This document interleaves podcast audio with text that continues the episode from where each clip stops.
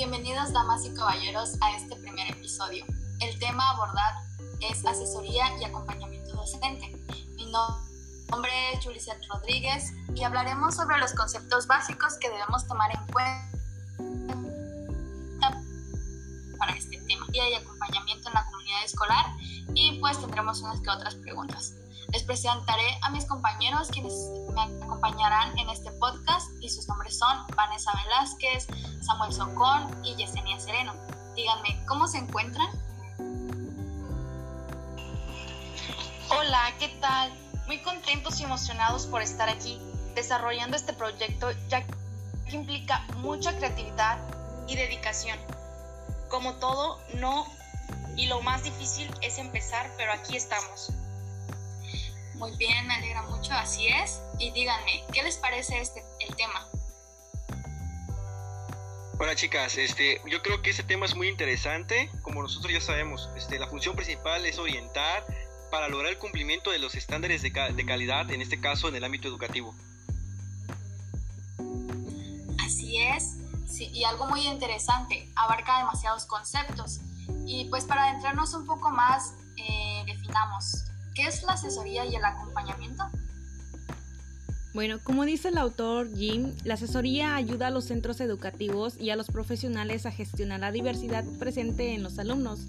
De acuerdo a lo mencionado, podemos entender que la asesoría es, son actuaciones que el asesor desarrolla en el contexto a nivel institucional, áulico, con los alumnos, docentes y padres de familia, con la finalidad de ayudar progresivamente en las dificultades que presentan los alumnos.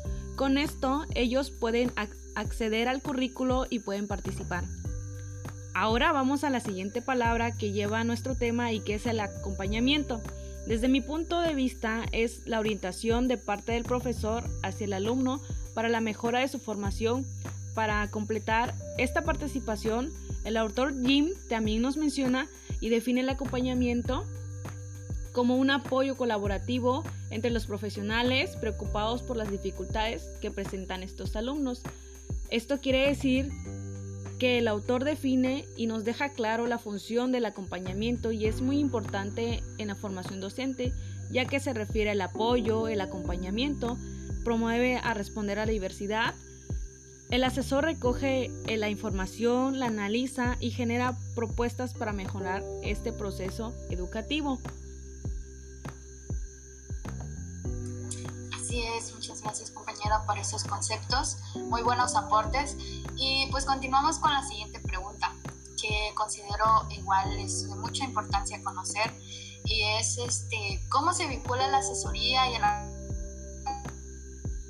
acompañamiento con la función de inclusión educativa? Bueno, eh, antes de, darle respuesta a esta pregunta, este, voy a agregar un comentario rescatando lo que hemos aprendido en este curso y es lo que sabemos de inclusión, podemos decir que es un conjunto de procesos y acciones orientadas a eliminar las barreras y así atender a la diversidad del alumnado en una institución. Este, para reforzar, este, Guine nos dice que es un conjunto de procesos de cambio que por parte de los modelos tradicionales o de tipo clínico al modelo comprensivo o situado en la detención de las barreras del contexto. Entonces, para dar respuesta a esta pregunta, este, les puedo decir que eh, se vincula en reducir lo que, lo que son barreras al aprendizaje y la participación de los alumnos que tradicionalmente este, suelen tener menos oportunidades. Eh, un conjunto de procesos de cambio en los centros dirigidos a aumentar la participación de todo el alumnado, en especial la de aquellos más vulnerables a la exclusión y reducción de las limitaciones en el acceso y en el máximo aprovechamiento del currículo. Eh, además, eh, el asesoramiento desde la educación inclusiva este, es una formación continua de los docentes eh, que constituye un medio para capacitarlos, apoyarlos, acompañarlos como agentes de cambio, ayuda a que se sientan apoyados, se disminuye la incertidumbre al enfrentarse a la innovación, requiere efectuar una evaluación de necesidades de la institución, desde la visión de todos los actores se trabaja en las necesidades de cada escuela tomando en cuenta sus características propias, es, o sea, un proceso interactivo. Eh, muchas gracias, así es. Eh, hay que tomar muy en cuenta el concepto de inclusión, eh, ya que como nos dice el compañero, pues es un conjunto de procesos dirigidos a los centros o las instituciones. Y como última pregunta, y pues no menos importante, ¿verdad? ¿Qué retos implican para los centros educativos atender las funciones de asesoría y acompañamiento con la comunidad escolar?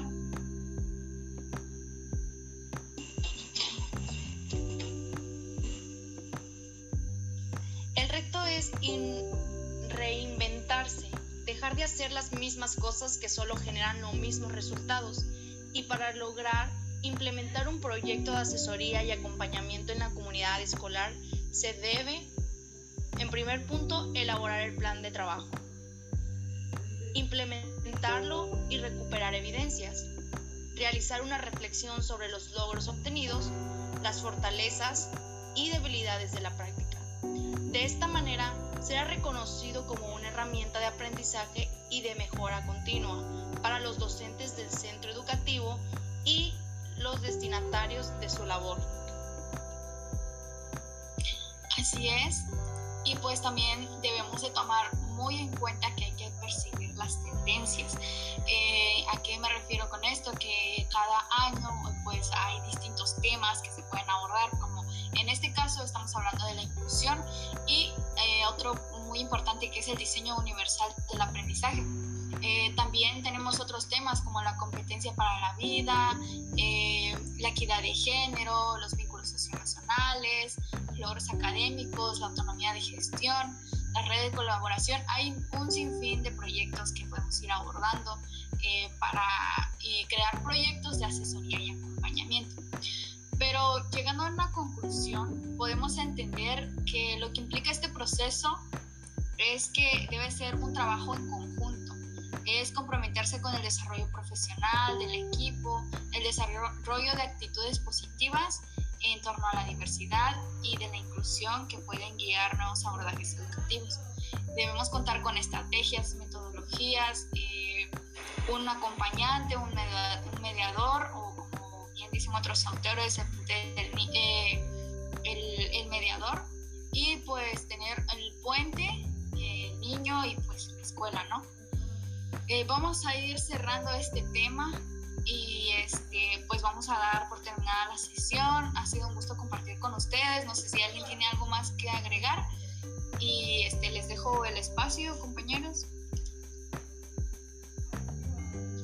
Bueno, pues agradecemos el espacio brindado y pues esperamos que esto sea de ayuda y para el proceso que estamos llevando, pues porque sabemos que estamos que somos docentes que todavía estamos en formación y que estos puntos son muy importantes a la hora que nosotros vamos a intervenir en un aula.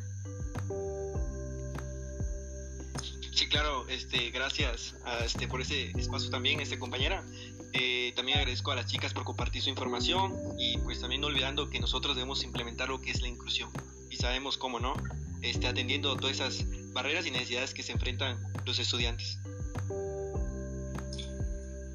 Así es, eh, pues bueno, nosotros somos alumnos del sexto semestre de la licenciatura en inclusión educativa de la Escuela Normal Fray Matías de Córdoba de Tapachula, Chiapas. Y pues esperamos volver a encontrarnos y compartir otro espacio con ustedes. Hasta luego.